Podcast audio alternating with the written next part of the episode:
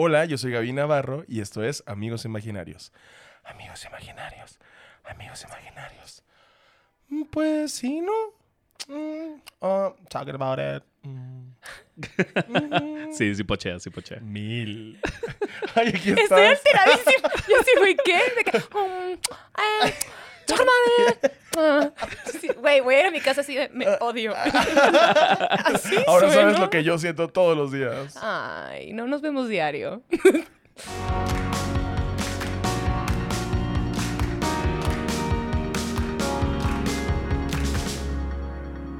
Hola, amistades, bienvenidos a otro episodio de Amigos Imaginarios, en el cual pues estamos aquí debatiendo la salud mental junto con otros temas mientras nos reímos de nuestras propias situaciones en la vida. Y pues antes de ¿Qué fue eso? Y yo, Entonces, eh, les diría yo que el 3 al cuadrado es 8. Eh, Siento que dijo nuestras saludes mentales. Eh, Saludes mentales. saludes mentales, Unos saludos a los mentales. Ray se hizo el del colar blanco ahorita, sí. Perdón, tengo dos semanas sin hacer episodio. Perdón. Estás eso- perdonado. a ver, Antes de presentar a nuestra invitada, vamos a presentar a nuestro mejor amigo imaginario, Mansu, su deliciosa persona. Increíble. Mansi, ¿cómo estás? Bien, bien, con una gorra muy levantada. Muy Muy gorra. vertical. Gaby lleva, lleva- desde que llegó, bueno, ya dije el nombre de nuestra invitada, vamos a presentarla una vez, por favor, con ustedes, la increíble y talentosa Gaby Navarro. Véngale, Ay, véngale. galendos. Hola Ray, hola Mansu, hola, Hola. gorra vertical de Mansu. Es que si no, no se ve lo de abajo. Abajo tiene mensajes mi gorra. Y No quiero lo que se tiene que explicar, o sea, supuse que era porque quieres que lo leamos. Tampoco tienes que justificar que tus gorras tengan mensajes. No son, no son un espectacular como... Tuve que dos por uno en pollos. ¿Para qué me hizo un tramp stamp si no lo enseño, sabes? Exactamente. Es esto, Exacto. es lo es mismo. que uno puede representar como acoso visual Sí. y el otro, pues no. Nomás es un gusto Y el otro es una gorra Es Y el otro es una gorra mal acomodada que no te tapa el que sol. no te tapa Que el no sol. te tapa el sol. Pero te hace ver como si tuvieras mucho pelote para arriba. Como Siento el que chavo, ¿no? Caricatura, exactamente. Así como tú patinas y flotas ajá. y así. Eres como el líder de los de recreo, pero que creció. ¿Cómo se llamaba? Spinelli. Ese, el gordito, sí, sí No, soy, sí Spinelli soy. y la morra, la, La que tenía el gorrito y las botas. ¿Quién era, el- quién era Pues el nunca otro? supimos su orientación, pero lo más seguro es que sí. Hermana, a mí Lo no me vas a que- engañar. A mí no me vas a engañar. Yo veía a Spinelli y dije, yo debería tener esa personalidad. En cambio, yo era el niño de los poemas. El gordito. alto. El, Había güe- un el güero alto. Que era como, creo que voy a escribir ahora un poema. Y se sentaba a escribir poemas. Ay, era sí yo, eres. pero dibujando ojos y alas y asustaba a mis maestros. Gaby Navarro, ¿cómo estás? Estoy muy bien, Ray Contreras. ¿Cómo estás tú? Increíble de tenerte aquí, ya ¿Qué por fin con un audio y video, pues ya mejor, pues porque el, el último episodio, para quienes no lo hayan visto, vean Foráneo, que es la... ¿Qué pasó aquí? Traigo, traigo- para los que estén en Spotify, traigo una herida en, Eh, arriba de la YouTube, nariz. Me quise quitar un granito y me quité un pedazo de piel. Entonces vamos a... Si quieres, imitamos eso, Gaby, por eso no lo mencioné antes. Y la- Gaby se me quedaba viendo así entre medio de los ojos y dije yo, bueno, a lo mejor está bien. Perdón, estabas diciendo cosas importantes de, de desarrollo, de, de cómo ese programa es más profesional y no puedo dejar de ver tu costra, Perdón, no es una costra, es una herida que está reciente. que se hizo costra. Ujú. Mm. No Vamos a hablar de costra. No vamos a hablar de heridas. Costras emocionales. ¡Vamos! Empecemos con mi tía. Mariel. Y todos, tía Mariel. ¿Te acuerdas cuando cantaba los villancicos? No los cantabas bien. Tan, tan, tan. ¿Qué, Manse, qué ibas a decir? Ah, nada, que se fue en vivo, ¿no? Sí, el, nuestro Ah, episodio sí, sí. pasado, Foráneo, fue en vivo, entonces había gente ahí increíble en la Caja Popular, que Bubu siempre nos recibe increíble. Dios y el público hermoso de Querétaro, pero pues se oía de repente un poquito más de lejos y queríamos hacer otro, Gaby. Y hoy vamos a hablar de un tema que nos concierne mucho. Para los que no sepan, que qué mal que no sepan, pero pues Gaby Navarro es una escritora, comediante, también actriz, claro que ella es, Curvilínea. curvilínea, sorprendente, sorprendente. tiene ocho pezones. De tan perra. Es Siete. bien perra, es tan perra que vive en un techo. Con un techo. Con una yo- playera del Necaxa. Y se monetiza esto porque ya necesito un techo. Entonces, quiero, quiero no tener frío en las noches. Y sobre todo, Gaby, yo siento, que siempre te lo he dicho, eres como mi personal Tina Fey. Ay, no. Pero, pero pero creo que sin el sobre dinero. todas las cosas eres... Sin los lentes. Y sin la carrera y la visa y muchas cosas. sin una familia tampoco. y entra así, entra un violín. Y yo, ¿pagamos los derechos del violín? Yo los tengo. Yo los- Vienen es- equipados conmigo. Es biblioteca de sonidos del YouTube. ahorita, ahorita ponemos unas copas pegándose. El, el pedo que también te define mucho, siento yo, muy en lo personal, desde mi perspectiva. Y siento que pensamos muchas cosas parecidas uno del otro. Ujú. Pero eres una persona muy auténtica. Tú más. Y la autenticidad siento que es un como factor clave en cuando te desarrollas como persona, porque pues gracias a la autenticidad sabes diferenciarte del grupo y también sobresalir, ¿sabes? O Sí. sea, todos queremos sobresalir. O sea, no hay una sola persona en el planeta que yo conozca que me diga, ah, no, a mí me encanta estar encerrado ahí en la esquinita. Yo no lo conozco, pero siento que debe haber alguien que diga, por mí, nadie me voltea a ver, yo quiero estar en esta cueva tranquilamente. Un saludo a Beto Cuevas, donde quiera que esté. el, el, no es. Creo que sí lo ve, así, y que se emputa un chingo. Beto Cuevas. Perdiste un follower. Sobre tu piel. Le escribí a Eli Guerra. ¿Ya viste lo que están diciendo de mí? No quiero. no- Siento que llegaron a grabar y le dijeron, Eli, necesitamos que se escuche como un gato, como un gato que está triste a las 2 de la mañana y ella. Una gata en celos. Una gata en celo. Agradezco tanto ser el único con audífonos aquí. Sí, porque se- te, te estamos gritando, Mansi. No, no, no. Tengo la piel. Una, una gotita de sangre. Ajá, sí. La piel así Somos tus chinita. voces de la conciencia. Todos así como de, no, no, no te compres ese Xbox. No te lo compres. Todo FIFA yo. Levántate más la gorra. La gorra todavía puede ir a Hasta que se 75 caiga. grados. Aguanta más, aguanta. Ponle un pasador. Pues bueno, si me permiten, voy a buscar en Google, porque yo siempre busco en Google, qué significa autenticidad. ¿va? En lo que defino, en lo que busco cómo escribir la palabra. Busca tu nombre en Urban Dictionary. Porque se Wow. puso de moda. Siento No, que no, regresó yo esta moda de, de hace 10 años y ahora todo el mundo está muy contento de, claro, mi nombre significa ángel de los arcángeles. Porque, re- ajá, regresamos a, a la revista Eres. No sé Según en qué yo, punto. hubo como alguien hackeó la página, No, todo el mundo puede, o sea, es como Dictionary. Wikipedia que tú puedes Sí, cambiar. pero alguien puso eso. Entonces era como de Ray Contreras, el hombre más viril que existe y que se coge a 10 morras al día. la, la, la, la. Ah, pues sí, ¿no? Y era ¿No? como, pues no, No no, definitivamente ¿no? Me queda más el, es solitario y expresivo. Vamos a buscar aquí autenticidad. Es un valor que hace referencia a la persona que dice la verdad, acepta la responsabilidad de sus, de sus sentimientos y conductas, es sincera y coherente consigo misma y los demás. Ay, yo viendo con un ojo aquí y yo Me otro- encanta. con otro ojo a ti, así yo. Entonces todos... Eh, la autenticidad en sí, pues, es ser genuino, ser, ser eh, decir la verdad, vivir con la verdad y afrontar tus emociones y los contextos que te rodean. Y yo siento que hacer comedia ya de entrada es buscarla, es buscar esa autenticidad en ti también, porque muy rara vez dices, ah, es el amigo chistoso, pero muy pocas veces dirías, ah, ese amigo se puede subir ahorita aquí en el bar en Aquí medio de escenario, 200 a ver personas qué y- pedo. sin pedos. No, Y, y reírse de que le pasó algo culero, ¿sabes? De lo Claro. más dif- Ajá, de Ajá. cosas como súper oscuras de tu vida que jamás hubieras querido compartir. Exacto. A mí me acuerdo que me cagaba de chiquita que me decían, este, por todos lados, ¿eh? Pero no, que tu mamá o tu papá te dicen como de, es que eh, abraza tus inseguridades y abraza tu, este, lo que te hace diferente te hace especial. Y luego dices, no, déjame, no, mi celulitis, ah", ya sabes. este, pero sí, sí creo que en el momento que, a ver, no ha sido como de 0 a 100, pero en, en cuanto voy abrazando cosillas que me dan pena o este, no sé, como cualidades que son muy particulares mías que tal vez me daban pena por muchos años por acomplejada y por pueblerina, la verdad.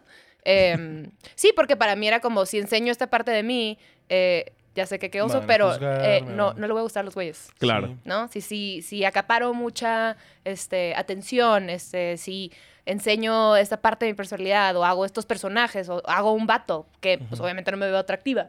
Todas estas cosas que son muy pendejas, en cuanto las abracé, fue cuando me empecé a sentir más yo y por ende me, a- me empezó a ir mejor en, en mi carrera. Este, y sí, es un cliché, o sea, entre cuando abrazas tu autenticidad, todo lo chilo pasa. Sí, o sea, es cuando, cuando te aceptas, más bien, ¿no? Cuando decía mucho la descripción, como es la verdad. Entonces es como un, ok, mi verdad es esta mi verdad. Eso es lo que me gusta hacer, esto es lo que yo quiero hacer. Eso ya de entrada te hace auténtico. Muchas veces tenemos dificultades como para identificar. Por ejemplo, a mí me cagaría decir, yo soy auténtico. Es como un, es, el- es elevarte Ajá. de alguna manera como de, Ujú. de- a- ante los demás Cuando en realidad no, o sea, te reconocen como auténtico, no te autorreconoces, porque obviamente te juzgas, eh, te criticas a ti mismo, eres, eres muy autocrítico con muchas cosas que no te gustan a ti, lo que tú decías, no, me no les voy a gustar. Y vivir como para pensar en, en, que los demás nos acepten, cuando quien la única persona que tiene que aceptar es uno mismo. Entonces, Claro. no- no- muchas veces no percibimos que somos auténticos porque tenemos miedo de aceptarlo también, ¿sabes? Sí. Como de, esto es lo que me hace brillar, pero pues no, yo por ejemplo en, en Sonora pues no tenía acceso a comedia No. para yo poder decir, ah, ya tuve un acercamiento con esto, era la escuela. Es que también lo dicen muy fácil, ¿sabes? Cuando te dicen, es que sé, sé auténtico y eso va a atraer a la gente. Es como decías, muy fácil cuando eres el único güey que no tiene sketchers y te molestan por eso, ¿sabes? Exacto. Y, y la verdad creo que también va con la edad, porque en primaria, secundaria, incluso desde la prepa, todavía carrera si quieres, eh, no se celebra la autenticidad. No. si te No. sales de la norma, o sea, si la moda es ponerte esos tenis y tú no los traes porque se te antojaron otros que te gustan un chingo, no es como que, ah, va a estar padre. La Es que neta. los sketchers sean los de Britney. Exactamente. Y, Y- ni y modo. ya está liberada, y aguas, agarren piedras. Suelta está. Me encanta, me encanta que le tire shade a su familia, lo gozo. Pero Amo. no, no te lo, no es bien recibido. Entonces, por supuesto que vas tapando cosas de ti, de tu gusto personal, y vas tratando de ver, puta, pues qué es aceptado por los demás porque quiero pertenecer. Claro. Eh, quiero ser parte. Quiero ser parte. El querer ser parte casi casi de una manera obligada y forzada nos hace dejar de ser auténticos. Ujú. nos, nos volvemos parte de la manada que busca complacer y estar. Exacto. No, no hacer, no superar, no crear. Es como, quiero nada más un espacio seguro donde me sienta seguro y, y cómodo y no me haga sentir que estoy en riesgo. Y es Sí. como, pues, somos seres vivos en Joder, una es que tierra. somos seres sociales. Sí, sí, y si quieres ser parte de, pues la neta a veces Exacto, tienes o que sea, acoplarte. Este. total. A menos que tu autenticidad sea autenticidad, sea como socialmente aceptada, ¿sabes? Como que sea la norma, pues güey, no tienes un pedo porque estás siendo tú. Pero la neta no es la norma. Creo que todos somos bien diferentes y, y a esas edades estás forzado un poco a hacerlo. ¿Y qué pasa cuando no? Pues güey, es la persona que mandan a la esquina o al que bulean y demás. Supongo que de cierta manera así es como te das cuenta, ¿no? De que tal vez eres auténtico, tal vez eres diferente, ¿no? De- desde, si, si de chiquito estás siendo rezagado, probablemente estás abrazando tu autenticidad desde Ajá. esa edad. Que se me hace más, más admirable. Yo de chica no era eso, para nada. Yo era una más. ¿Cómo te diste cuenta? Me- yo creo que me tardé. O sea, no, no sentía que estuviera apagando una parte de mí, porque como que me compré que pues así era y, y estoy cómoda con esto. Tampoco era tan distinto a, lo, a, a mí, pero creo que cuando me di cuenta bien fue cuando me fui a, a tomar cursos en Chicago, que fue a los 24 años, güey. ¿Qué? Y a los 24 que no estaba rodeada de nadie de mis amigas, de nadie de México, o sea, tenía unos amigos mexicanos allá, pero que había conocido allá. Eh, y estar con gente de todo tipo, de todas partes de Estados Unidos, o sea, como que el no, el que nadie sepa nada de ti. Es liberador, ¿no? Está bien chingón. Eso fue lo que más me gustó, fue como, güey, tú no tienes ninguna concepción, preconcepción de, de lo que soy, concepción así de Cristo. Este, Yo me llamo Concepción. yo me habla- llamo decías, Concepción, yo inventaste un concibo en este momento, pero Tengo 11. tengo Nada 11. más me veo vieja. Ujú, Yo, eh, Botox desde chica, eh, me pasé la manita. Eh, pero, pero me mamó porque fue como, güey, ahora yo decido qué comparto y qué conoces. Y obviamente fue la parte más, más, más genuina de mí. Entonces, como que el poder tener esa transición allá, nomás cuando regresé para acá, no sentí un cambio. Tal vez la gente alrededor de mí sí fue como, güey, te siento más como tranquila contigo misma y más tú y más cagada y más libre y güey, brillas, sonríes. Y sí, o sea, solito fue esa transición, Todas pero las canciones de Zoe. te dijeron. Exactamente. ¡Qué asco, güey!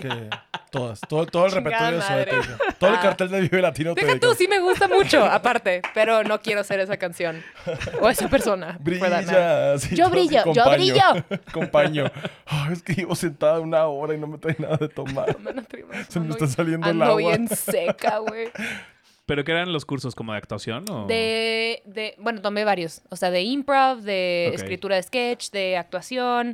Todo, cualquier cosa como que pudiera ayudarme a desarrollar lo que, quería, lo que quería hacer en comedia, me metí así todos los cursos. Porque, pues, güey, nunca había hecho nada artístico. ¿Por qué en Chi-Town? Porque me metí a ver escuelas donde Tú la soy mayoría... fan de Kanye.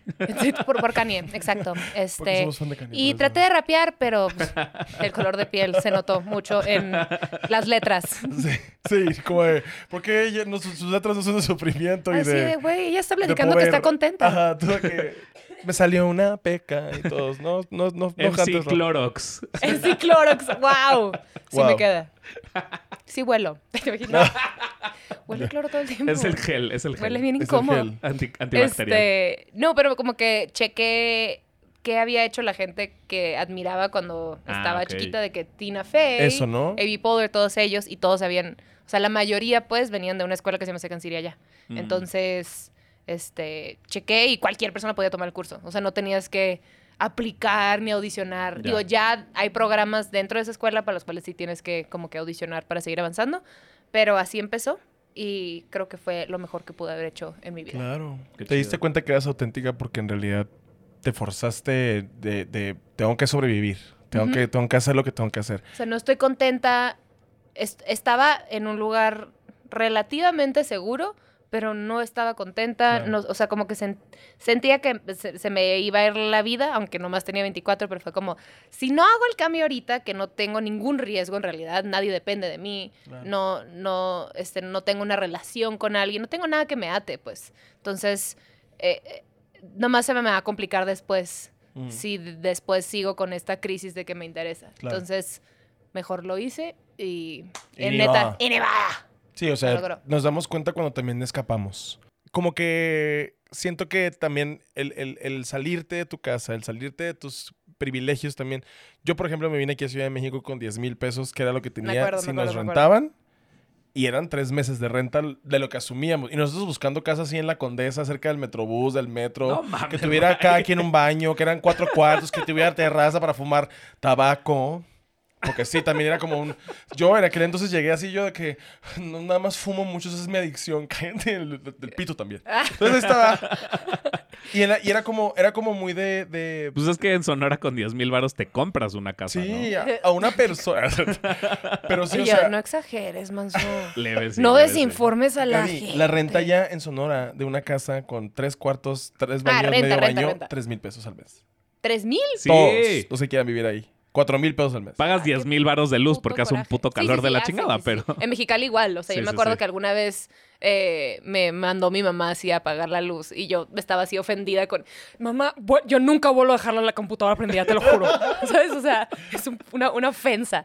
Pero no, cuando te mudas de una ciudad Sí. chica a México, ah, cómo duele. Recursos Puta. también. Te, Sí. te adaptas como puedes. Yo soy de esas personas. A mí mi mamá y mi papá me criaron para adaptarme. Me dijeron, si algún día estás en la selva, hoy vamos a aprender a cocinar hoja de plátano. y estuvimos un mes y medio cultivando hoja de plátano para podernos comer unos tamales. ¿Es en serio? Horribles, pero nutridos. La verdad, yo hice popó. Hice popó duro. Me mama con que le eso me di crees. cuenta. Con eso me di cuenta. Me mama que le crees. Es que Después sí de todo creo, este tiempo. güey. Después de todo este tiempo. Es que ¿sabes qué es lo peor? Que luego sí. Que luego sí es cierto. ¿Cómo crees que, que, que, que, que, cultivó plátanos para hacerse un Hoja tamal? de plátano, Gaby, dilo bien. Ah, Su perdón. papá... su papá tiene una perra que se llama puta. Eso sí está muy cabrón. ¡No! ¿No? Bueno, sí, pero no que ven ahí, papá. ¿Ves? Ah, bueno, igual y no se llama puta, pero sí es puta, ya sabes. Sí sí se, se llama. Sí, ya le dije Oye. que está mal, pero la perra no, co- nada más contesta así. O sea, mi papá dice puta y volteamos la perra y yo así. ¿Y Vamos- quién es más puta? entre Yo, tú y- yo Ah, definitivamente, obvio, yo la perra no tiene culpa de nada. Y las, do- y las dos chillan. Le hacen... Ajá. Con la patita. Ajá. Y yo, bueno, Manso, Manso sabe mucho de mi vida sexual, aparentemente. Ya voy a callarme la boca a veces. Deja de escribirme a las 2 de la mañana. Estoy borracho, estoy en un A, motel, mí- ven a por mí mí. también me, me pasa. Si me despierto y digo, ray, son las cuatro. Así. Estaba yo dormida con pepinos en los ojos.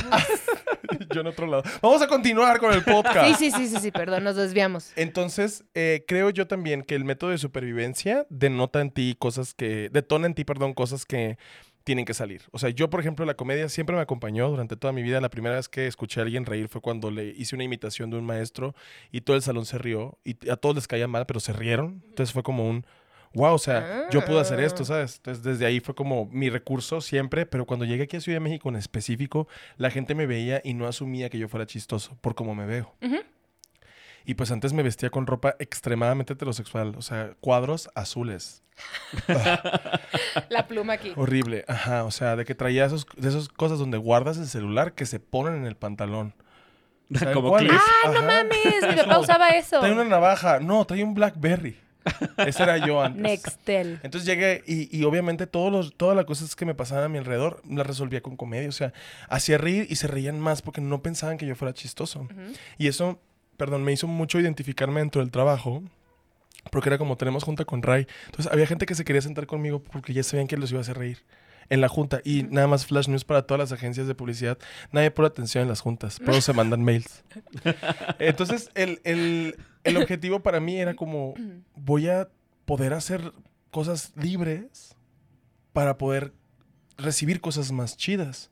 Y empezó a pasar, o sea, cuando, cuando empezó a pasar, ese es, ese es el nombre de mi primer libro. Eh, Empezó a pasar y sales así. de repente entró al stand-up y me da una energía que nunca en la vida había descubierto eso. Y seguridad. O sea, yo no soy seguro de mí mismo, soy una persona muy insegura. Pero, pero el escenario era lo que me hacía sentir así. O sea, todavía, pero en aquel entonces era como súper primitiva esa emoción. Entonces Sí. me bajaba llorando de felicidad de que me aplaudieran, de que a la gente le gustó el show. Para mí era como, no puede ser, o sea, no puede ser que lo que yo hice salió bien. Porque toda la vida había hecho cosas de la verga para mucha gente. Entonces sentía yo que era inservible.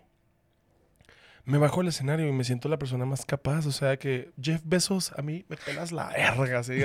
A ver si no salen fans de Jeff Bezos en tres años que me ataquen por redes sociales. Espero que mínimo tengan. Según mínimo yo, Jeff Bezos no tiene fans. No tiene ¿ya fans. Nadie lo quiere. Bueno, Tiene mujeres que aspiran a ser este, sugareadas por él, pero fans. Sugareadas. Ray, No, Ray no. es Jeff Bezos without the pesos. Ay. Ah. And with hair. Acuérdate que tú me pagas a Jeff mí. Bezos without the pesos. Eh, aparte, aparte siento que también parte de ser auténtico es, es reconocer que lo que haces lo haces bien. No con el tono este soberbio, sino decir como, I know I'm good at this. Yo sé que puedo hacer esto bien y que esto depende de mí y lo voy a lograr porque ya lo he hecho y porque me va a salir bien. Eso también siento que es una esencia muy auténtica, porque cuando yo me fijo a, a la gente que yo, a partir de mi de construcción y de mi plano mental, ya sigo y, y celebro, son personas que me, me atraen y me gustan porque son auténticas. Sí. O sea, son personas que me hacen querer sentir como, como quiénes son ellos, ¿sabes? O sea, Y justo pasa que, que si tu autenticidad no es, no es lo más común, ya sabes, si, si como las cualidades que te representan y te hacen auténtico no son las más normales o las más aceptadas o lo que sea, la gente a tu alrededor, por su propio miedo, te tratan de apagar para que no te vayas por ese camino, como no lo conocen y no lo entienden y por querer, o sea, a veces por amor o por por lo que sea, ¿no? Pueden ser otras cosas negativas. Pero a veces por el amor que te tienen, tratan de, güey, no, no hagas eso, no, no seas así. No salgas del este, closet, me No salgas del closet, eh, vas a sufrir un chingo. Eh, en la gente no los acepta. Mil mamadas más.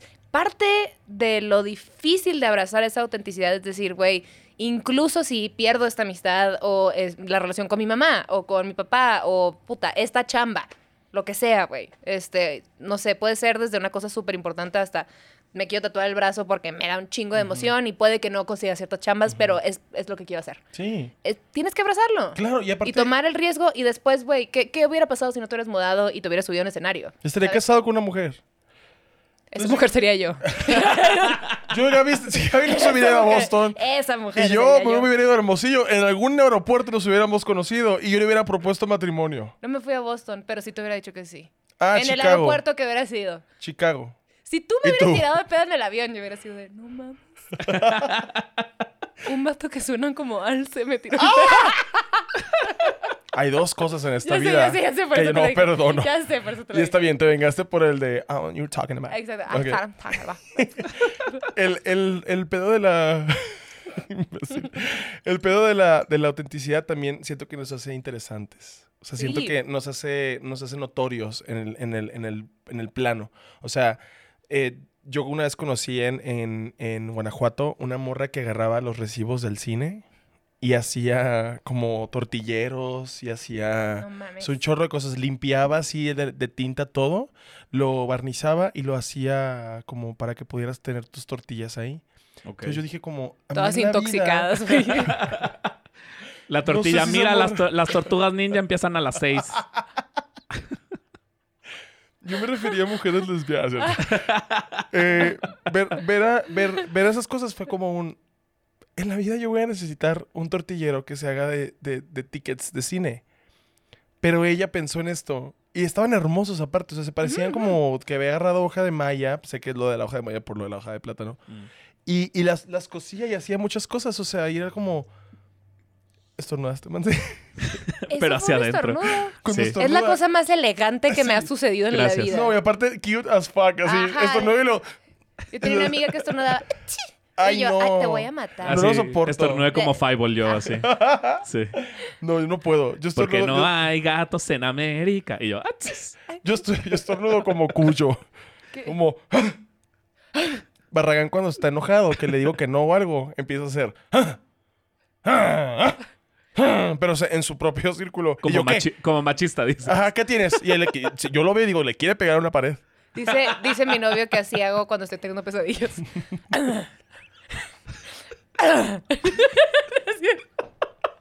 Ah, ahora entiendo por qué esto es lo más Y elegante no me ha que has cortado, güey. Imagínate. Aparte Imagínate estar dormido y ver. ¿Por qué eres, por qué eres Sarah Paulson en tus pesadillas? Es- así.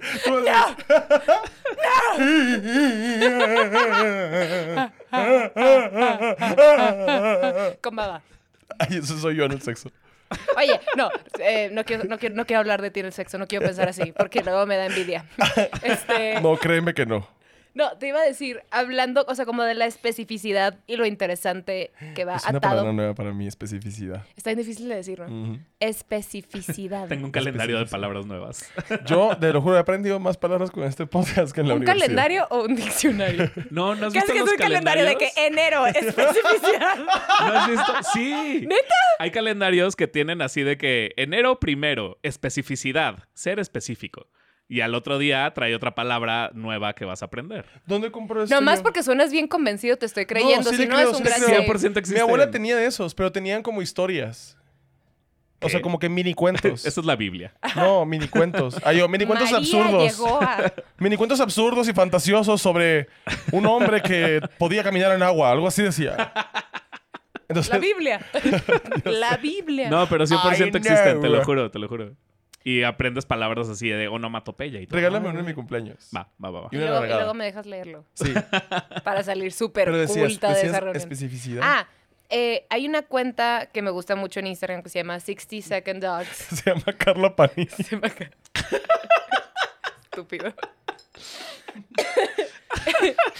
sí, aparte. Eh, que se llama. Son como mini documentales de un minuto así riendo, pendejo. Escúpelo. Escúpelo. Escúpelo. Ay, no. es- Ahora sí es como Ray en el sexo. Ajá. No, ¡Wow! wow, ¿te fijas? Guau. O sea, yo siempre estoy en un nivel y ella Ajá. es como es lobo, pero en chistes gays. Ay, no me digas. Sí. Me voy a quitar la gorra ya. Ay, no me digas. Ay. ¿Y Pero, pero es una cuenta que son como estos mini documentales de 60 segundos de gente que literalmente es muy interesante porque son súper específicos en, en, en, Su en su gusto, ya sabes, y tienen, este, güey, no sé, alguien que hace ojos basados en no sé qué chingados. Cualquier cosa que digas, di- no hay necesidad para esto. Pero está muy cabrón, o sea, porque ves a gente de todas partes del mundo haciendo cosas que se nota que son apasionados. O sea, y lamentablemente yo nomás pienso que seguro los bullearon de chiquitos. ¿Sabes? Sí, Por lo claro, diferentes. el pero está, está bien chingón. O sea, como que a veces quiero que el documental dure más porque jamás hubiera, jamás hubiera estado expuesta a una persona así en mi vida. ¿sabes? Ni en mi círculo. Y de verdad, o sea, igual y podría no interesarme en mi vida real, pero ver una cosa así, dices, qué cabrón, esta persona claro. está feliz siendo lo- la, la mejor versión de sí mismos y deja tú, en la mayoría de los casos, eh, financiando su vida con su pasión, Sí. Sí, abrazando lo que son. Justo el otro día vi un documental que se llama Lily Topples the World, Ajá, que es una chavita que hace dominos. ajá. Pizza, ah. Este, no, fichas de dominó. Se llama Mariel también, como mi tía. Mariel.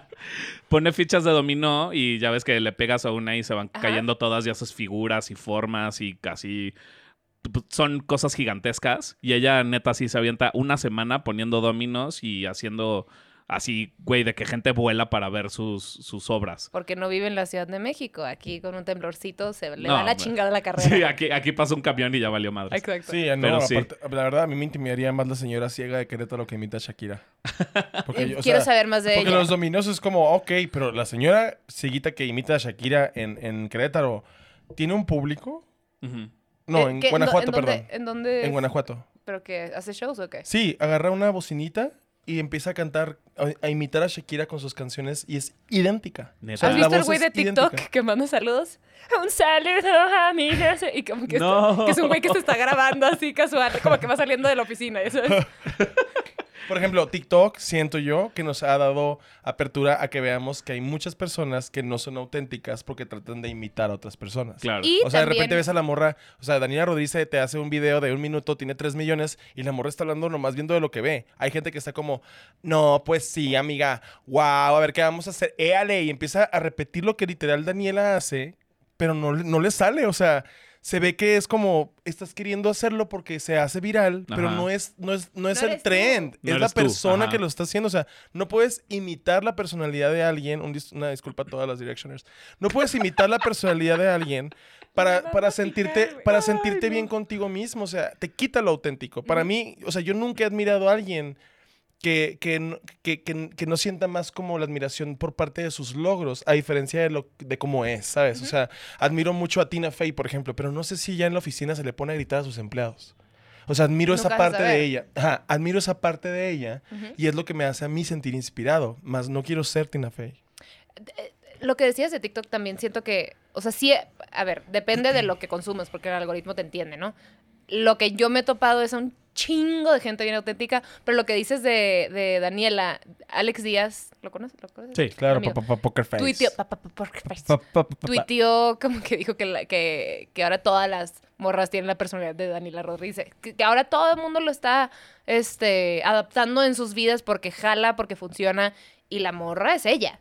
Sí, También es, como, no nos vayamos por ese camino, güey. No se trata de, de literalmente imitar a alguien más que, que está súper cagada y ella es tan auténtica y ahora todo el mundo quiere ser como ella. No, güey, eso no funciona. Mejor sé la, Tú la mismo. versión más Ella misma lo dice. Ella, Sí, ella misma se misma lo, lo di- dice. ella misma se lo dice a su público, como sean ustedes mismos, porque pues ese es el chiste. Yo fui yo misma y salió esto. O sea, es automático, pues. Lo que, a lo que yo me refiero es como muchas veces intentamos ser alguien que no somos para encajar. Es que sabes también qué pasa cuando estás chavito, cuando se está desarrollando tu personalidad, justamente, siento que te vuelves un poco una amalgama de la gente con la que te llevas. Claro, un-. Completamente. ¿Cómo de tu, hablas? De tu casa, a tus hermanos. Entonces, al final, siento que hay muchas cosas que se te van a pegar, ¿sabes? Eres a lo que estás expuesto. Ajá, Claro. exacto. Punto. O sea, yo, la neta, si, si no hubiera tenido amigos en la prepa que oían música que sí estuviera chida, ahorita yo estaría haciendo TikToks de baile, ¿sabes? Me lo sé. Me lo sé y los hago, pero no los grabo. Pero... Grábalos y mándamelos. To the Los left. quiero ver. Mándamelos. na, na, ok. Ah, El de To the left ya me sale, ya me sale. Ajá. Me encanta. No sé qué dice la canción, según yo. Invoca, la gente invocando demonios. Moamidi se llama. Uy, ¿sabes cuál me gusta? La, la, que está en portugués, la de na, na, na, na, na, na, na dinero.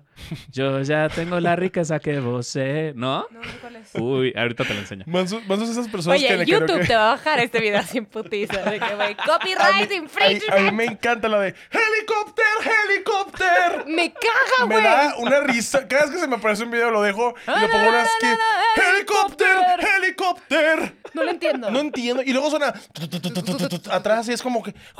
Es una canción. ¿o? Yo tampoco entiendo. ¿no? Aparte, tampoco. dice- conocí un helicóptero. perrito que tenía una gorra con un helicóptero y como que Alguien de perrito. 14, explíquenos en los comentarios. yo vi sí, una sombra. Yo vi una sombra así de un vato cogiendo con su morra y la morra daba vueltas. Pero estaban grabando la sombra nomás. Entonces sonaba helicóptero, helicóptero. ¿Qué Tengo que salir- de que Manso? Soy yo. La Y yo, de Manso. y yo dije, esa barba yo la conozco. Dije, Oye, man, si yo, por ejemplo, con, Manso es la única persona como que conozco que esté tan apasionado por lo que hace, que es hiper perfeccionista. Y para mí. La autenticidad viene cuando haces bien las cosas que te gusta hacer. O sea, te gusta pintar, eres bueno pintando, lo haces mucho y perfeccionas tu craft. Y llega el punto en el que ya ni siquiera dices auténtico, ya dices como 100% interesante, su trabajo es interesante. Manso es el único productor que yo conozco en la historia del- del- de, de mi vida, o sea, de, de todo lo que me ha vivido, que él se preocupe porque yo me vea bien. O sea, normalmente es como de, ya pusimos la cámara y el encuadre está para, aquí está la luz hermosa, pero yo me veo bien, no sabemos. Es verdad. él es como empático en ese aspecto. Y cuando yo eh, canalizo como una persona, es, como cuando una persona es auténtica, es porque dice la verdad. También. Entonces él es como, por ejemplo, no podemos poner eso. Eh, esta luz no va a ir aquí. Y yo me puedo poner acá, no, porque ahí te va a pegar. la- Y es como, también tengo que aprender a ceder. Porque Sí. él es la persona que sabe de esto también, ¿sabes? Sí, Mi tampoco es puede esa. ser como esta persona de, es que yo quiero así las cosas, bla, bla. Pues, güey, no estás solo en este mundo, ¿no? Y no trabajas solo y tampoco. no sabes de eso. Y no o sabes. sea, Entonces, también es ceder un poquito, encontrar así un punto medio en el que las dos autenticidades estén Sí. en paz, pero funcionen. ser auténtico también tiene que ver con aceptar tu verdad. Oye, yo no sé de esto. Él sí. Confía. Él lo sabe hacer. Sí, no, y creo que pasa mucho justo con la gente de realización, sobre todo, que son, son muy eh, son muy egoístas con su visión, sobre todo. Son así como de yo quiero que la película sea así y el sketch va a ser así y esto es, ¿sabes? Y creo que limitas un chorro a gente súper creativa que está ahí porque justamente es lo que quiere, ¿sabes? Sí. si ustedes, ustedes que son actores, 100% yo les diría, proponme qué necesitan, así, ¿qué, qué piensan ustedes del personaje? Claro. ¿Cómo dirían ustedes esto? Si no, ¿para qué los traje? Si no, yo me Claro. pongo peluca y yo soy todos los personajes y hago una película de Eddie Murphy, ¿sabes? No tiene sentido. Suelta a Gaby. Y yo, ¿sabes qué? Ray, no hay que sacar la película. Y yo, Te ¿qué dije que no le iba a recibir bien el público. Oye, vamos a... Hay que hacer la película de Blanca Gaby es Magia, cancelada. Con el cuello aquí ya blanco. Jalo que Blanca Vergel sea Madía. La No Madía mexicana. Güey, jalo que hagamos una peli como de The Candidate o algo así. Me urge, pero que sea de terror. Me encanta. Blanca Vergel, wow, pero de tú terror. así de, acaba de pasar Halloween, no puedo superarlo. Blanca Vergel en su casa sí de repente escucha un ruido y se vuelve loca. N- nunca sale nada, pero se vuelve loca con los sonidos. Pero Blanca Vergel no sabe expresar emociones. Blanca Vergel no es auténtica. Blanca Vergel Ahí tiene está. Asperger's. Blanca Vergel no es auténtica, No es es un ejemplo. auténtica. Blanca Vergel no es auténtica. Ella está trabajando para ganarse el pueblo. ¿Y cómo hay que ganarse el pueblo? Con personalidades falsas. Blanca Vergel, Lavando dinero. Lavando dinero. Blanca Vergel ni va a la iglesia. Ni va a la iglesia. No, no, no, Se pide Vergel. ¿Qui- ¿Quién persona que tenga verg en su nombre va a la iglesia? ¿Tú crees que Juan Los sacerdotes. Oye, o sea, o sea, squeeze. y ni Eh, ni modo, Es la verdad. ¿En quién encuentras autenticidad en la que proyectes tú que tú también quieres tener? O sea, que La verdad, digas... no entendí tu pregunta. Y yo, lo ¿cómo mismo, yo también yo me sí dije, perdí. ¿sabes qué le Vuelvo a lo mismo. Yo soy pendejo. Ya les expliqué varias veces. No sé Esa- si sepan. Tú Esa eres pregunta- pendejo y yo también. Entonces necesitamos embonar aquí. Hay que encontrar un punto en medio. Nosotros de que Barney. Tú eres pendejo y yo también. Mira, más fácil, yo te digo. ¿Qué es lo mejor que te ha pasado por ser auténtica? a ver. Mi carrera. Sí. O 100%. sea, Eva. Y ni modo. este. No, o sea, una de las pendejadas que lo mencioné antes y ya lo he contado en, en mi podcast y demás, que. Ay, ¿que cómo se llama? Las, Las provincianas. Ay, qué Un padre. saludo a la pinche Fer también que la Que amamos estamos en pausa, pero pronto, pronto, pronto. Sí, Mira, todos Es- estamos en pausa sí, siempre en el podcast. Es que con la pandemia, pues, la cosa No, pues ya se y- Reactivó también toda la tecnología, Sí, pues. y luego ya no lo entiende uno, el algoritmo y esas cosas, ¿no? Se descarga el celular y ay, ya No, yo sí, que de repente en TikTok así, Marcelo Ebrard. dice, Digo, ¿cuándo vi ¿qué un video de? Marcelo Todo el mundo Ebrard? baila y yo no lo entiendo. Este, pero me daba pena, o sea, siempre con mis más amigas en, en pijamadas y demás, les hacía personajes y, y hacía Hacías vatos, pijamadas. y me Creo que eso, de es- vatos y eso está demás. más cabrón que hicieras pijama. Y sí, ay, siento que es muy de, de, de morra de que, ah, pijamada con mis amigas. Pero También- sí pasa, ¿no es una leyenda? No, Las pijamadas, claro. Sí. Las de gays también, pero son en baños, bien raro. En mis pijamadas. y sin ropa. Es bien raro que sean en baños. Pues de que las pijamas nada más pasaban en películas. Nosotros hacíamos la de ligero como una pluma. y que te ¿Es en serio? ¡Claro, Ah, huevo. güey! Pensé que las pijamas solo pasaban en vaselina. Morras, confirmen. Si Pues, haces pijamada yo con tus amigas. La neta sí. Yo estaba en pijamas con, donde hay vaselina. ¿Neta? Ay, a mí- Vaselina, a mí la música o el... O el, Vaselina. ¿Dónde había el- o el vaselina? ungüento. Acabo de entender el chiste. Y yo me la quedé viendo así de que no lo entendió. No lo entendió. Y él, ay, a mí nunca me invitan. Y yo, wow. No que no. Perdón, me tardé, me ¿Por tardé. no, Mansu? Pero eh, ahí es donde como que me soltaba con mis amigas para, para ser payasa, pues. Pero públicamente trataba de conformarme siendo como el prototipo de morra que le gusta a los güeyes, ¿sabes?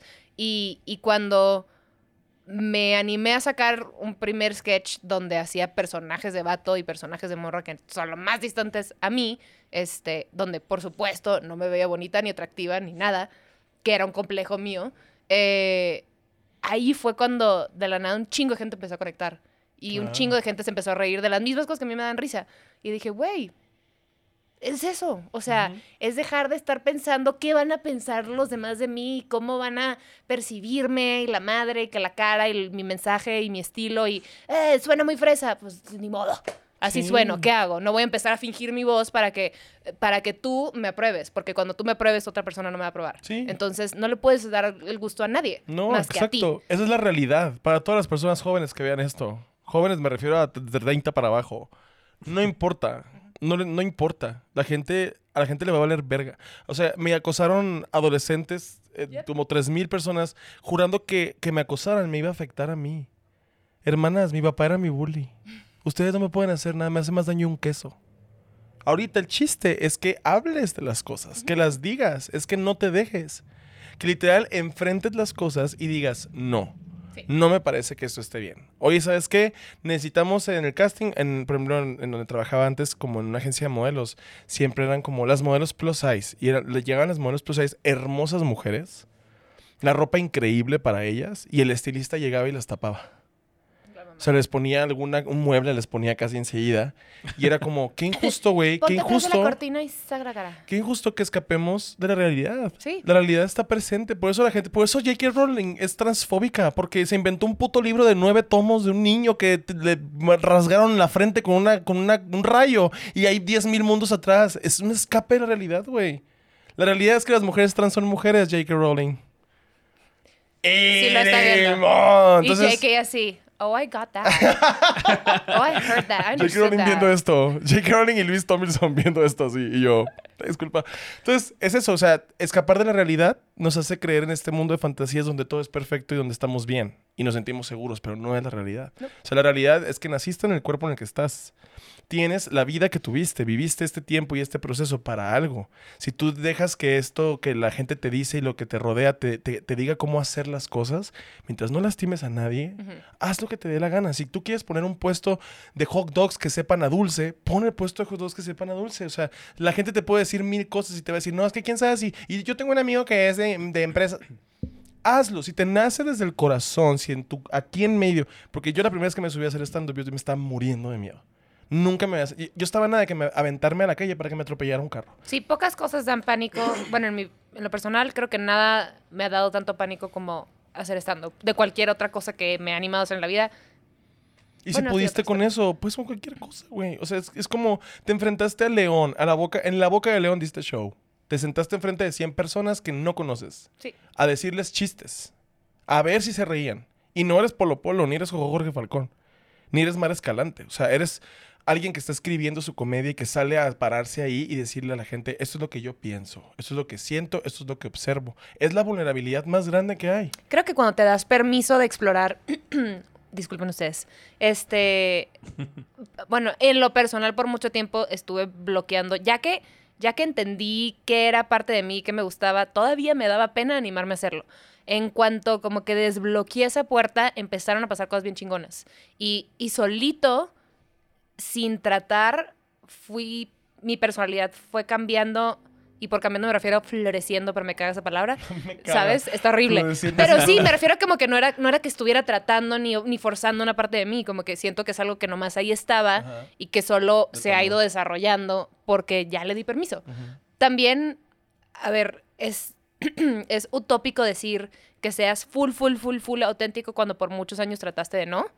Y, y creo que también, como todo, te acostumbras. Claro. Y son, este, te, te darás cuenta en la vida o en ciertas dinámicas. A mí me ha pasado recientemente que estoy en una conversación con gente que igual y piensa muy diferente a mí y digo, no mames, me quejo de tal cosa y luego digo, híjole, no es el lugar, no es el lugar donde aventarme esta guerra, pero no me voy de ahí diciendo, no mames, no fui auténtica, ¿sabes? No es como No, que claro, no. no es como que tienes que ir en contra tuya, pero eh, también no quiero que la gente se agobie o se estrese por pensar de que tengo que ser 100% yo en todos los escenarios y no mames, hoy no, hoy lo fui, ya sabes, así, Ajá. keep it real en la manera que te sea posible. Claro, ¿no? o sea, la fantasía también está padre cuando son metas. Oye, ¿sabes qué? Quiero soñar con ser, ser el primer actor mexicano que gane un Oscar. Ah, puedo soñar con eso, me puedo fantasear en esto. Mi realidad es otra. No soy un ganador del Oscar tal, estoy estudiando. Entonces tengo que terminar de estudiar, tengo que hacer estas cosas que me van a ayudar a llegar a donde yo quiero llegar. Ahora, si el tiempo es subjetivo y no existe Wow. y no es lineal, ¿Qué le puso ¿no al eres agua? ya un ganador del Oscar? No, yo me refiero a que la academia sepa quién soy. O sea, me refiero- Es que también, ¿sabes que Creo que el peor enemigo de, de ser auténtico es querer ser cool, ¿no? Es como de, Ajá. me quiero hacer el cool. Todos mis maestros. Todos Ajá, mis maestros. Como no quiero, no quiero verme teto. Entonces, creo que es lo peor que puedes hacer. Decir como de voy a negar esto que sí soy por hacerme el chido, por gustarle a vatos o lo que. Los hombres son lo peor que le puede pasar a una mujer. Ya me queda claro. Y a un gay Pero También. A los dos. también. Aquí estamos. Aquí En general, a la humanidad. a la humanidad, A ¿no? los Sí, sí, Básicamente. sí. animales. Vamos a, vamos a a dejar las claro que las guerras, Sí, todo no. eso, les hicieron hombres. Entonces, Perdón, vamos a me dejar ahí. voy a matar acabando esto. No, no te mates, no Pero- te mates. Hazte No, gay. no, no, no. Va a ser más fácil que te hagas gay o que te o, o- o queer. O sea, cualquier cosa. Vístete, expresión de género, lo que tú quieras. Nada más no seas un vato, pues. Pero sí, creo que es eso, como que peleamos mucho contra, güey, a mí me gustaba muchísimo el anime, pero pues me hacía bien, era así de, ay, a este güey le gusta Dragon Ball y yo, no, no es cierto, me tenía que hacer el cool, ¿sabes? Porque ¿Qué quería tienes en tener tu amigos. mochila? No, no, No. tengo cartas, creo que no. O sea, sí me gusta, pero lo veo por Bulma. Ajá. ¿Qué es Bulma? Bulma era la esposa de Goku. Pensé No, que no Bulma es así. Mi, mi, ¿Cómo? mi, La esposa de mi Goku se llama. Chichi. Bulma es la amiga de Ash No. en Pokémon. ¿Eh? ¿Qué? Bulma es, Bulma es la del pelo azul de Dragon Ball. Cero cool lo que estás diciendo. Cero cool de tu parte. Güey, Así que, está súper Metió tata. a Dragon Ball Z a la conversación. Corta esta parte, manso. No, Güey, pero por tu propio Eso es lo bonito. Yo siento que Manso era el niño que veía de chiquito películas y él se imaginaba cómo hacerlas. Sí. O sea, es un desarrollo. La autenticidad se desarrolla, se trabaja. O sea, agarras lo que te hace genuino y auténtico y lo trabajas y le das todo. O sea, es como cuando, bueno, me imagino un papá moderno ahora que sea como No mi hijo. moderno, mi hijo favor. canta increíble. mi hijo, mi hija, mi hija canta increíble. Voy a pagarle clases de canto. En Sí. lugar de frenarlo con el, pues es que ser cantante está... Pues si estás viendo su talento, apoya el talento para que ese niño desarrolle un chingo de cosas y de habilidades que le ayuden a cumplir lo que él quiere hacer. O sea, desde chiquitos sabemos todo, güey. Desde chiquitos no, no comprendemos, pero sabemos perfectamente bien que... O sea, yo no soy... Nunca me gustó una mujer, jamás así. Me hubiera gustado más, no sé, o sea... La mano, la mano, la mano. Y yo, no tengo idea. Y yo temblando con el micrófono. Me hubiera, me- o sea, nunca, nunca, nunca pensé en que me gustaban las mujeres. Nada más intenté hacerlo. Cuando tuve Claro. conocimiento de qué era la homosexualidad y qué era la heterosexualidad. O sea, nunca fue por mi decisión. Yo ya sabía qué sentía. A mí me traían los hombres. Sí, estabas Entonces, tratando claro. de, de- de pertenecer, güey. Exacto. Entonces, eso, eso que decimos, la autenticidad es lo opuesto al encajar, vamos a decirlo así. Hay que adaptarnos, no encajar. O sea, encajar es ser exactamente igual a los demás y meternos en la cajita de huevos y quedarnos ahí. Si eres auténtico, vas a encajar donde, donde respeten esa autenticidad. Porque te adaptas Sí, también. claro. Lo que digo de adaptarse es como un... Puede haber una... que- O sea, si hay seis huevos blancos y hay uno que sea rojo, te fijas en el rojo. Llama tu atención como de, ay, hay puros huevos blancos, pero este es diferente. Ay, pero también yo voy huevo pacheco. rojo así. También, también yo voy pacheco al vamos al trabajo. hospital. ¿Qué, qué te está pasando? Me refiero a como eso que descubres extras. Es como cuando me decían que yo era el guapo del stand-up. Les decía, pues sí, o sea, ves sacate quemado ahí, luego ves una bugambilia aplastada. ¿En qué te fijas? En la bugambilia aplastada. Qué culero eres. O sea, me refiero a que es eso, o sea, Sí. defines lo, lo que llama la atención es lo genuino, lo auténtico, lo diferente, lo interesante. O sea, no, no podemos pensar en que la, la autenticidad nada más viene con el hecho de que seamos aceptados. Gracias a la autenticidad existe gente que ya no está siguiendo estas reglas. Existe gente que piensa por sí misma y que toma decisiones por lo que le conviene sin lastimar a otras personas. Simplemente no quiere hacerlo. O sea, llega invierno y alguien trae tira hueso, o sea, tank top y unos shorts y la gente está como de, güey, ¿por qué trae tank tops y shorts? Yo, porque quiero. Porque te debería valer madre si yo me pongo ahorita una bufanda en, en verano. Claro. O sea, es mi decisión. Yo estoy vistiéndome. Me vale si tú crees que esté bien o esté mal. O si estoy acorde o ad hoc a la, a la situación. O sea, el que nos valga nos da ese poder. O sea, va a haber gente a tu alrededor que también igual está siguiendo estas reglas y va a decir, güey, si a él le vale, ¿por qué a mí no me vale? Volvemos al tema de que todo mundo quiere controlar a los demás y que todos parezcamos lo mismo, este, y que todos trabajemos en lo mismo y todos parezcamos una pinche línea así de fabricación idéntica.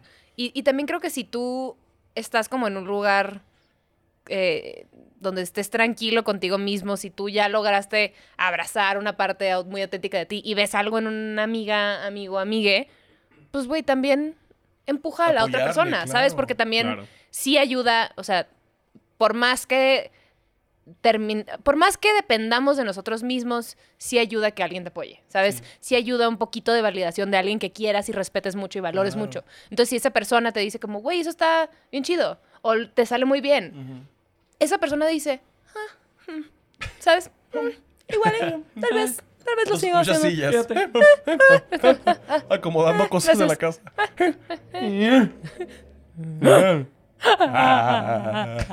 Entonces, el, el, el, Güey, el- es, es como ver a los peores gemelos del mundo. es, el, es, el, es como el rollo de, de, de aventarte, de aventarte a hacer lo que tú quieres hacer por ti. Mucho, muchas de las cosas que nos ayuda a, a generar este, esta búsqueda de la autenticidad, hasta donde sé, viene también de nuestros propios límites. O sea, yo, por ejemplo, cuando empecé a hacer stand-up, no me gustaba que me compararan. hasta la fecha, pero luego entendí que la gente compara automáticamente. Siempre. Solamente yo me dejé de comparar. Y eso me ha ayudado muchísimo a escribir material diverso, a escribir material que yo sé que muchas personas no tienen, que le puede dar risa a todo mundo, pero pues que desde mi perspectiva es chistoso. Y no importa si no lo has visto antes. No, quita. Si a ti te da risa, probablemente conecte con la sensibilidad de alguien más. Y es eso, o sea, muchas personas no, no se dan cuenta que lo que hacen puede ayudar a conectar. O sea, el problema de las reglas sociales y morales que existen es que dividen.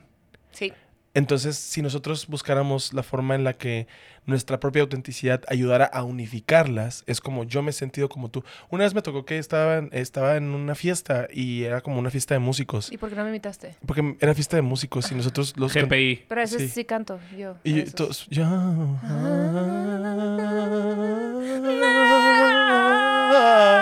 Como una lágrima. Entonces, eh, pasa que... Ya los muteé. Gracias. Pasa que y pasa, está una- estaba con mi amigo que me había invitado, un amigo mío de años ya, y estábamos platicando y llega un amigo de él y dice como, eh, no sé qué, mucho gusto, Ray, no sé qué, y yo, ah, comediante. Y, y le, y, me- y le- el vato le dice a mi amigo como, ah, es tu amigo el que una vez cantó en Barecito. Y mi amigo, sí, canta bien vergas. Mi amigo nunca me había dicho eso a mí, pero se lo dijo a él. No. Entonces, cuando se lo dijo a él, fue como, ah, él Ah. piensa eso de mí. ¿Sabes? Como de qué, qué padre que no sabía, o sea, nunca me lo había dicho. lo que te gusta, aparte. Sí, sí, sí. Y me quedé como, qué padre que yo a lo mejor yo no percibía eso porque me siento inseguro porque es algo que me gusta hacer. Todos tenemos inseguridades con las cosas que nos gustan hacer. O sea, entre más te gusta, más mortificación te da no hacerlo bien. O sea, de repente yo veía a Gaby escribiendo cosas y de repente se regresaba y le volvía a pensar y dudaba y yo decía como, ¿por qué duda? Porque le importa. Sí. Claro. Porque es suficientemente importante para ella para que esto tenga una, una meta que ella quiere conseguir. O sea, esto es, esto ya ni siquiera si me da risa o no me da risa a mí, le tiene que dar risa a ella. O sea, ella está convenciéndose a sí misma. Sí, tiene que pasar mi filtro. Sí, que claro. No mames, Exacto. soy mi peor pesadilla. Claro, claro. Y es lo, es lo que te digo, o sea, y, y si te importa, buscas hacerlo bien. Sí, si yo prendía las luces y digo, ya se les ven las caras, grabar. Estaría muy cabrón, ¿sabes? La cosa es esa, es como de, se tienen que ver bien, tienen que tener contraste, tienen que tener backlight, Sí, se tienen que escuchar chido. Como De Bob Esponja en el Casa de Arenita esa. Ajá, sí. Una amiga, una amiga me dijo así como de, ah, yo ya dejé de pensar eso. Yo cuando me río me imagino que son cat eyes. Wow. Y yo así le dije, si quieres hay que dejarnos de ver como un mes. ¿Sabes qué te busco? Yo, para que ya esto no pase. ¿Cuál- Después de la pandemia. ¿Cuáles de las cosas eh, ustedes creen que tú no has dicho por qué? ¿Yo qué? ¿Por qué te consideras auténtico? ¿Yo por qué me considero auténtico? No lo sé, la verdad.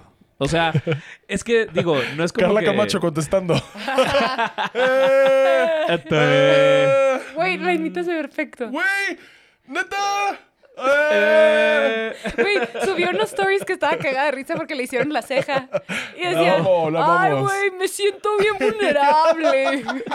Amamos, amamos. No sé si me veo mal o bien. la, la La risa la risa. La Nunca risa había no es como- tratado, nunca había Un beso a Carla Camacho que la amo, amamos. Carla. Ay, y a sí, tus cejas. beso. Te ves hermosa con las cejas. Sí, la y sí. las pestañas, te ven las pestañas. Guau, güey, yo también quisiera, quisiese eso. Sí tienes pestañas. Pero quisiera como que más marcadas. Rímel. Ay, sí, seguramente me, lo voy a poner todo de la verga, así. Eso sí. Una vez me maquillé así un cat ahí enfrente de Alexis y Manuna y se me quedaron viendo si vas a salir. Así de, ¿qué es eso? Y yo así todo, yo ya maquillado, yo Dijeron, estaba, ¿no hay fiesta de disfraces o qué? y yo estaba listo.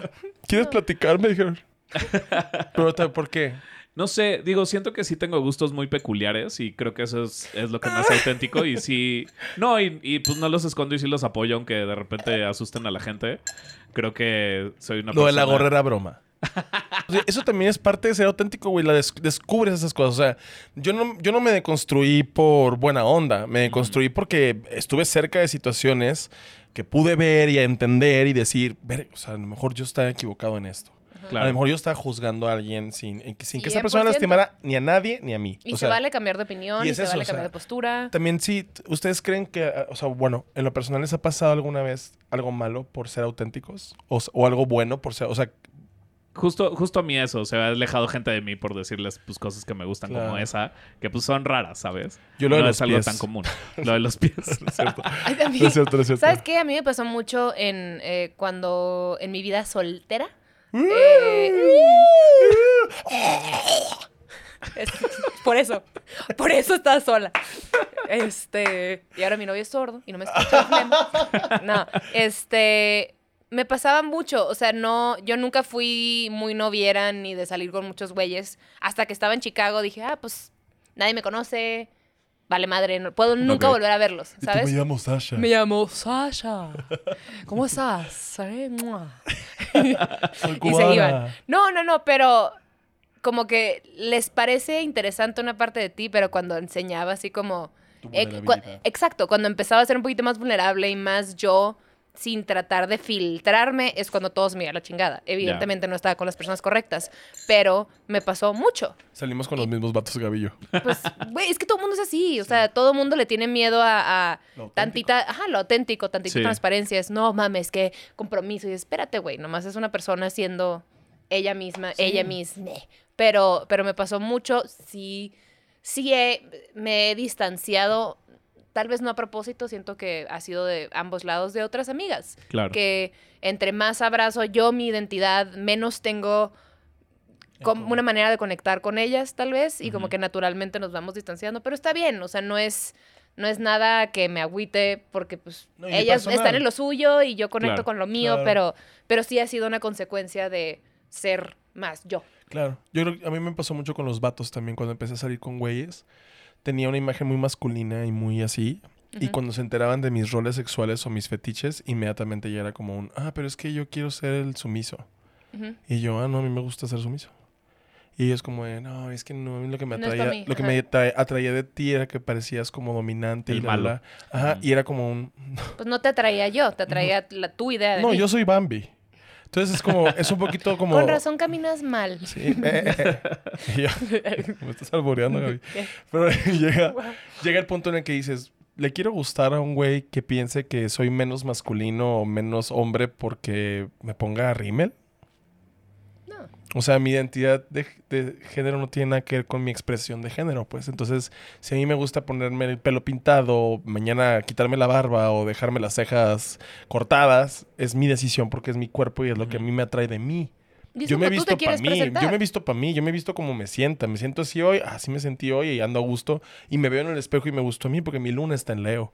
Pero independientemente de eso, el pedo es que muchas veces nos negamos la autenticidad por gustarle a otra persona. Totalmente. Cuando lo único que va a hacer que le gustemos a alguien realmente que nos convenga es ser auténticos. Claro. genuinamente esta, o sea, la relación en la que estoy ahorita es la primera en la que soy en todos los sentidos yo. Sí. O sea, de verdad, de verdad, Ah, es la primera chido. vez que no me estoy editando y, y lo hacía hasta inconscientemente. ¿eh? Yo era como, sí, claro, a mí me mama tal cosa y yo no Ajá, pasa ajá. nada con Vamos eso. a Foo Fighters. Ajá. Ay, sí. Foo Fighters sí me encanta, de hecho. Me encanta, me encanta acampar. Mil cosas que me forzaba de, sí, Estoy sí, yo estoy cool en una con eso. bolsa. Y, y nunca había estado tan más tranquila en general hasta ahorita.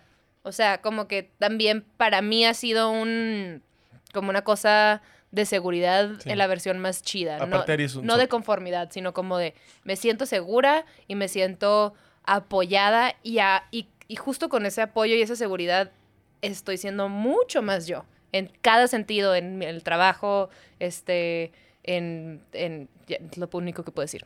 No, pero Es un breakthrough en, en la mi comedia, trabajo, ¿no? con mi familia, en mi comedia. Sí, este, justo, justo cuando dejan de hacer chistes de, de, de cosas generales, ¿sabes? Así de, ¿qué pedo con los aviones? Y empiezan a decir, ah, pues una vez de chiquito me pasó esto y esto me, y me ocasionó este trauma. Y pueden encontrar la comedia en eso. Saludos a Pablito, por cierto, que ahorita tiene en su acto cosas bien profundas y bien dolorosas. Y no mames, nunca me había reído así con en, en la vida. Con, Yo nunca he visto a Manso reírse así. Ni con mi, o No sea, ni en mi no rutina. Te juro, me dolió un pulmón. Pablo Lemorán, búsquenlo en Instagram, en Twitter, en todos máximo. lados. Porque, wow. Pablo, te amo. Su Vamos. acto, su acto nuevo, Jesucristo, está cabroncísimo y se está vulnerando durísimo. Y neta, se me hace el mejor momento de su comedia ahorita, justo por eso. Qué chingón. Justo porque está siendo auténtico y está abrazando sus traumas y está abrazando sus pedos y los está usando para, para sanar y hacer comedia. Creo que es así, neta, lo mejor que he visto de él. Justo eso les iba a preguntar, como de quién creen que demuestre esa autenticidad. A Pablo sea- que lo conozco nomás como de dos años y pues el mismo tiempo que te conozco a ti casi, o sea, tantito menos. Eh, o sea, es alguien que, que sí está en mi mente que he visto, que es un güey que ha cambiado Ujú. 160, se dice. Tres- Eh, ¿cuánto? no sé, 180. 180. 180. Me faltaron 20. Me faltaron 20 grados. 40 grados. Hay que, hay que explicar que yo eh, reprobé matemáticas. Ah, claro, geme- claro, geometría. Geometría. Geometría. Geometría, que es la de ciencia. Las gemas. Es que a los hombres les gustan tontas. Este, ah, obvio, por eso. Yo dije, no voy a aprender. Quiero eh, estar casada.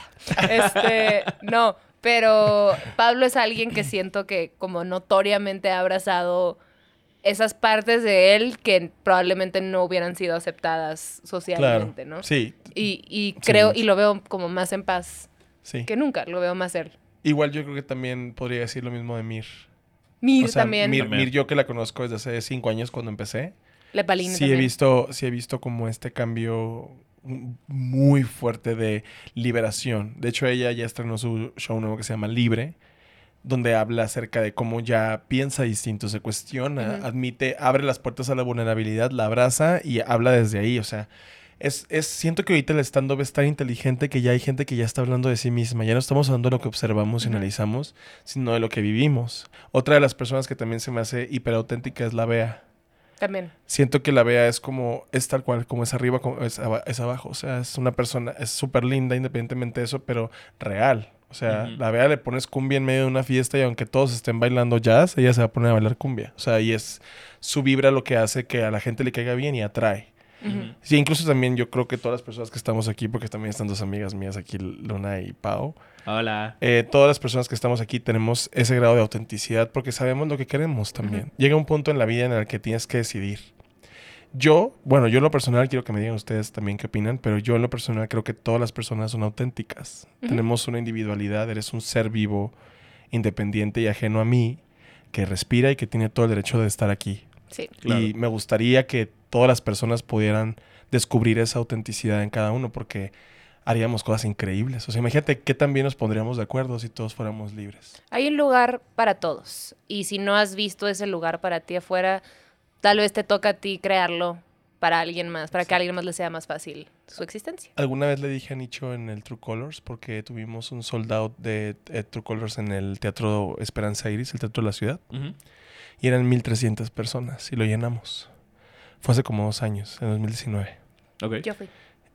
Y, y me dijo Nicho que estoy muy feliz porque no sé qué. Y le dije, es que somos la gente que no, no teníamos cuando estábamos morritos. O sea, ya, ya hay alguien que se va a sentir inspirado en tu historia porque hablaste y porque te expresaste y porque saliste de ese caparazón que te daba mucho miedo, pero saliste y todavía puedes respirar y tomar agua. Ujú. Todavía te pudiste dormir. O sea, no pasó nada con el aceptarte. El aceptarte te va a hacer libre y esa libertad va a hacer que crees cosas increíbles que ni siquiera te imaginaste que puedes hacer. Yo no me creo todavía que yo haga stand-up.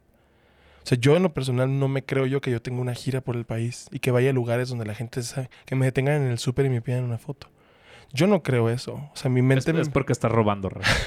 Y yo, Sí. yo no creo que una policía Eh, me tenga que no te agarrar toma una brazo. foto, es una cámara de seguridad que te capturó en el acto. Ir en, una- ir en un topaz que tiene luces rojas y azules. Para mí es... Voy a hacer una interrupción. También es importante aclarar que hay cierto privilegio para poder ser tu versión más genuina. Claro. Eh, hay, hay personas que están en ciudades o círculos sociales o familias que si, si abrazas esa parte más genuina de ti, tu vida está en peligro. Entonces también hay cierto privilegio bien cabrón Claro, de poder ser así de libre sin que tu vida esté en riesgo. claro. claro. Entonces, por supuesto que si estás en una situación así, uno, te abrazo, qué horror, espero que puedas salirte de ahí para hacer esa versión. Pero antes que nada importa tu seguridad. Claro. Y, Y, ya eres esa versión con el solo hecho ya de lo eres, nomás el círculo alrededor de ti no este, te pone en peligro, pero no significa que no seas tú porque tengas que estar escondido. Sí, ¿no? yo todavía desde mi privilegio, pues también fui alguien que no, no podía salir del closet porque pues, se me, vivía en la calle. Claro. O sea, y era como, quién sabe si esto me vaya a Y aceptar. que te calles no significa que no lo seas. No, y nomás menos, la es, familia se güey, une con la víctima. La Exacto. víctima son- eran mis papás y yo salía del closet. Ujú. Porque era lo que yo les estaba haciendo, ¿sabes? en O sus sea, mentes. De alguna manera es eso. O sea, ahorita lo entendemos perfecto y yo adoro a mis papás y ellos me adoran a mí. Pero en su momento no piensas, es lo que tú dices. A veces desde el privilegio, pues sí, ahorita yo ya estoy privilegiado, pues porque ya me mantengo aquí en la Ciudad de México, ya tengo casa y renta donde yo la pago. Eres libre, libre, libre. Libre, e libre, libre, con plat. Ujú. Pero en aquel entonces entiendo las situaciones. O sea, mucha gente ha de vivir apresada en, en- en sus emociones gracias a que no puede externarlas. Y estoy hablando de mucha gente joven también, de 15, 16 años, que están en su casa viendo qué onda con su vida y no pueden tomar decisiones, pues porque todavía no se los... O sea, a todos nos cagó que nuestros papás nos dijeran qué hacer a los 14, güey. O sea, a los 14 tú decías como, me cagan mis papás porque no me dejan hacer nada. Y es como, ya sientes esa frustración a esa edad. Imagínate qué tanto te puedes evitar, o sea, ser libre, o sea, te, te- te bloquea eso. Entonces, eh, este siempre va a ser un espacio para que cualquier persona nos mande y nos diga lo que está pasando. Si podemos ayudarles en algo, le- les vamos a ayudar o visibilizar la causa también. Em, Gaby, yo creo que eres de las personas más auténticas que conozco y es un placer para mí siempre compartir contigo. Desde que yo conozco a Gaby, hemos nada más empujado al otro a que haga cosas más chidas y chidas y chidas y siempre nos apoyamos en sus proyectos. Ella me invitó al, al- al- a la película ganadora del Oscar, Blanca Vergel. que eso a Gaby se le ocurrió así un día y me dijo, oye, tienes que hacer algo mañana. Y yo, no, puedes venir, voy a hacer un sketch. Y llegué y me contó el sketch. Y me diste la joya. y es católica. Y es católica Es la porque, joya. porque Es- es cristiana, la nunca. cereza. Lo es. La cereza en el pastel. Pero, o sea, eso es lo que te decía. O sea, tú, tú, tú sabías que esto iba a ser viral. O sea, tenías todo el miedo del mundo. No, todo no lo- sabía. No, no, me refiero a que confiaste en esto, pues. Dijiste Confié en como... que me gustaba, a mí Claro, me daba claro, risa. claro. Es lo que te digo. O sea, esa autenticidad te guió a ti a saber que lo que ibas a hacer iba a ser un trabajo de calidad para ti. Para mí. Y gracias a que fue eso para ti, para muchas personas que todavía no me están mandando mensajes de que me vendía un partido político porque no existe el partido político. Nada más tengo que dejar claro eso porque Sí, luego sí, sí, ah, En, en- en TikTok, ¿cómo te atreves, pinche culero? Y no sé qué yo. Uno, ni siquiera menciona un partido político. Y dos, es Gaby Navarro. Nada más trae Y bucles. tres, Blanca Vergel no representa ningún perro partido más que ella. El partido es de su mamá que se murió. No te he dicho esto, pero ya mandé a hacer un Funko de, Bla- de Blanca la Vergel. Ya es que los hacen como de arcilla y así. Y Ya la mandé a hacer sonrisa tiesa. Ya mandé a hacer uno porque no hay nada más feo que un Funko. Un fu no, hay nada más que un Una Funko disculpa, de Blanca una Vergel. disculpa Zabotsky.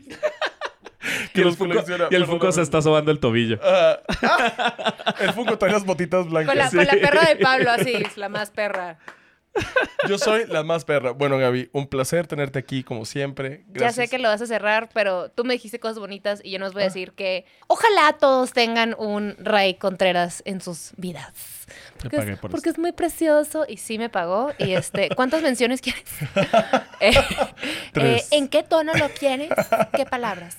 Eh, no, porque, porque Ray ha sido una, una de las piezas claves en mi carrera desde que llegué. Porque soy alguien bastante insegurilla específicamente en, en mi trabajo. Y, y muchas cosas, la verdad. Hay mucha, tera- mucha terapia que seguir haciendo. Este, pero, pero es alguien que justo lo que decía como de cuando un amigo te apoya. Tú eres alguien que me, me ha apoyado en cuanto a mi trabajo y, y es el primero en decirme, güey, sí saca esto, eh, sí agrega esto, que te valga madre, tú párate y di no sé qué chingados. Y yo, no, pero si los demás, no sé qué. Y, y has sido esa persona que neta sí has sido un diferenciador, otra palabra, Eh. diferenciador.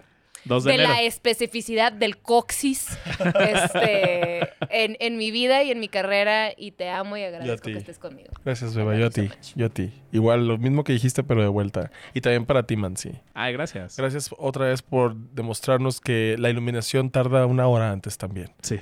Porque, pues, o sea, de repente los iluminan ahí con dos focos desde arriba y pues no. O sí, sea, no nomás es prender la luz del cuarto. Sí, no, no. También lleva mucho proceso y yo siempre te agradezco y siempre lo digo en el podcast que él es el que hace el podcast. Yo aquí pongo un 20%, él pone el 80%. O sea, súper sí, te agradezco mucho y te adoro también. Cuando quieran. Y pues eh, recuerden, amigos imaginarios, también el, el que ustedes se acepten y que sean ustedes mismos y sean auténticos, eh, los hace mil veces más interesantes ante los ojos que encajar y querer ser como alguien más.